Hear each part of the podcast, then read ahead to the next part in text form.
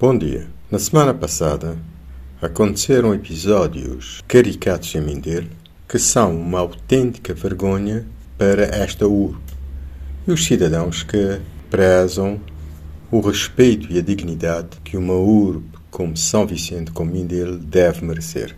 Isto na sequência da colocação na rua Sena Barcelos de uns vasos de flores teoricamente para fazer uma pedonal, mas que ficou conhecida como meia pedonal.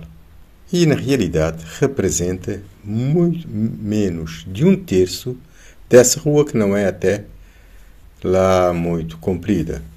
O presidente da Câmara terá mandado instalar esses vasos, basicamente à frente de três estabelecimentos comerciais, praticamente criando a esplanada para esses estabelecimentos comerciais e perante a pressão uh, de muita gente, munícipes e não só, os vereadores ditos da oposição mandaram retirar esses vasos.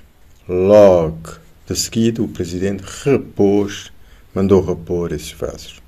Isto representa um desgaste uh, do nome da cidade, dos recursos financeiros e da mostra da fragilidade da democracia e da gestão camarária neste país. Eu também, claro, que eh, posicionei sobre essa situação, apelando à sociedade civil organizada a tomar várias medidas simultaneamente.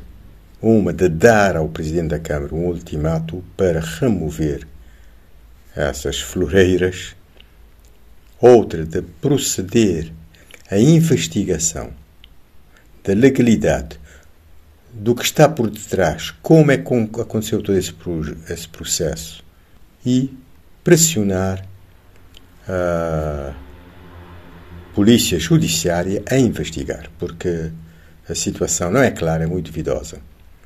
E também da, das organizações de sociedade civil mobilizar a população para retirar esses vasos dessa rua, que não fazem sentido, caso a presidência da Câmara não, não faça a remoção das mesmas. Há uma situação absurda, uma barração. Há uma rua que foi definida, foi pavimentada especialmente para ser uma pedonal. A rua que passa uh, entre o Mindelo Hotel e a Câmara de Comércio, que vai da Avenida Marginal até a Praça Nova. É a melhor rua para pedonal, no meu entender. Como é que se permite que a rua seja praticamente absorvida pelo Mindelo Hotel, colocando um portão que abre quando bem entender? Essa é a rua que deve ser restituída à população, à cidade, como pedonal.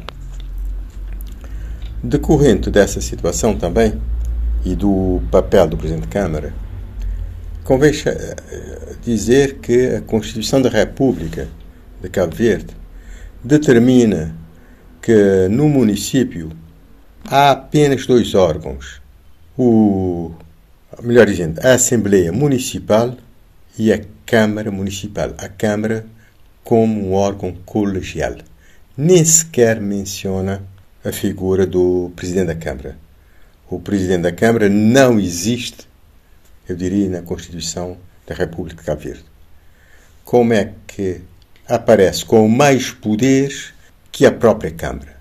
O Presidente da Câmara ou de qualquer órgão colegial é um entre pares.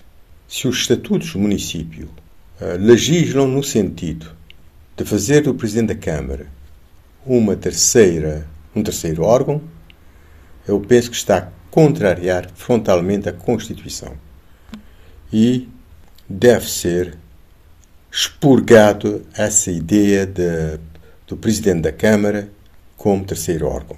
É apenas um elemento do órgão colegial que é a Câmara Municipal.